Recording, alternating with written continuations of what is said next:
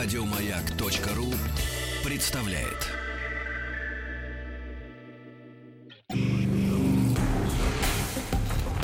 Объект 22. Эффект Стаховского.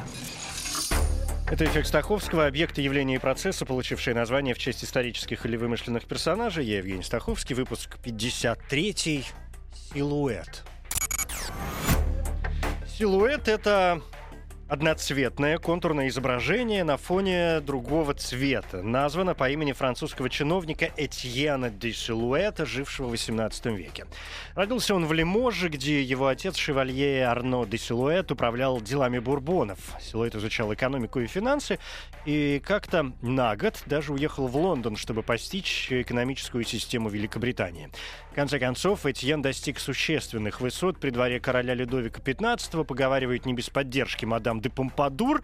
И что это была за поддержка, каждый может фантазировать сам. Известно, что в марте 1759 года он стал канцлером Орлеанского дома и генеральным контролером финансов Людовика XV, жившего в катастрофической роскоши, так что вопрос денег был очень острым. Должности, полученные Этьеном в дореволюционной Франции, были крайне значимы и обладали обширными полномочиями, но если упираться во что-то одно, то главной задачей Этьена де Силуэта было укрепить финансы для последующей семилетней войны с Великобританией. Основной идеей Десилуэта было восстановить казну за счет налогов с богатых и привилегированных классов по английской системе, а надо заметить, что в дореволюционной Франции дворянство и церковь были освобождены от налогов. Десилуэт пересмотрел свод государственных пенсий. Придворные получали большие пенсии и, заметьте, без всяких налогов. Сократил или упразднил некоторые старые налоги, выступил за свободную торговлю, а кроме того, самое неприятное, был действительно бережлив и относился к работе со всей ответственностью. Королевский двор, привыкший к балам и карнавалам, поначалу обрадовался возможности подзаработать, но потом некоторые предложения силуэта стали восприниматься как покусительство на бюджет самого двора, потому что среди новых налогов были, скажем, налоги на внешние признаки богатства.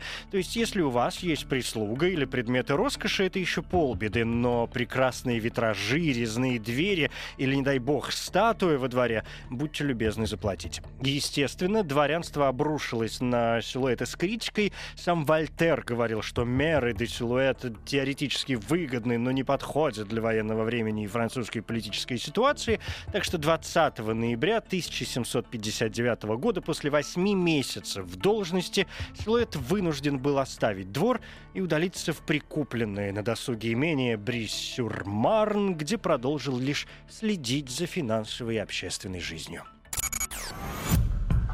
Надо же было такому случиться, что именно в 18 веке в Европе стало очень популярным пришедшее из Китая занятие – вырезать профили из черной бумаги. Но, конечно, не только вырезать, но и рисовать портреты лишь черной краской, так, чтобы получалась только тень. Собственно, в Европе эта техника так и называлась – китайские тени. Масляные портреты могли себе позволить далеко не все, фотографии, естественно, еще не было, и новый тип портретов быстро стал популярным среди артистов артистической богемы и других бедных слоев населения, получивших возможность, эм, ну, например, подарить э, свое изображение возлюбленной. Стоит ли удивляться тому, что карикатура на министра финансов, чтобы показать его скупость, была сделана именно в технике силуэта. И очень быстро портретами а-ля силуэт стали называть все дешевое и мелочное, недостойное внимания знати. Несмотря на то, что мы имеем полное право называть силуэтами изображения, сделанные в Древней Греции или даже в Древнем Египте, в качестве термина силуэт утвердился в искусстве в XIX веке. Традиционный метод заключался в том, чтобы вырезать фигуру из легкого черного картона и пристроить ее на белый фон. Особой популярностью такая техника пользовалась на ярмарках. Еще в XVIII веке художник Огюст Эдуар вырезал тысячи портретов в двух экземплярах. В его коллекции были изображения не только бедняков, языков, но и представителей французского и британского дворянства и даже американские президенты. Жаль, что большая часть коллекции погибла во время кораблекрушения. В Англии самым известным художником силуэтов был Джон Мирс, прославившийся созданием трехминутных силуэтов. Он же начал работать с золотыми цветами, слоновой костью и стеклом в качестве подложки. Искусство силуэта пошло на спад с изобретением фотографии, хотя и по сию пору по всему миру есть прославленные мастера, специализирующиеся на этой технике. А сам термин силуэт от первоначального смысла расширился до общего представления лица, объекта или сцены, проявляющейся в виде темного очертания на светлом фоне.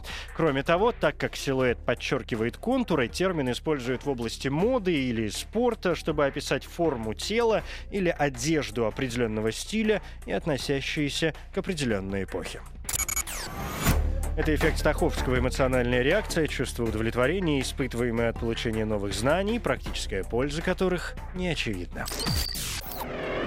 Эффект Стаховского. Еще больше подкастов на радиомаяк.ру.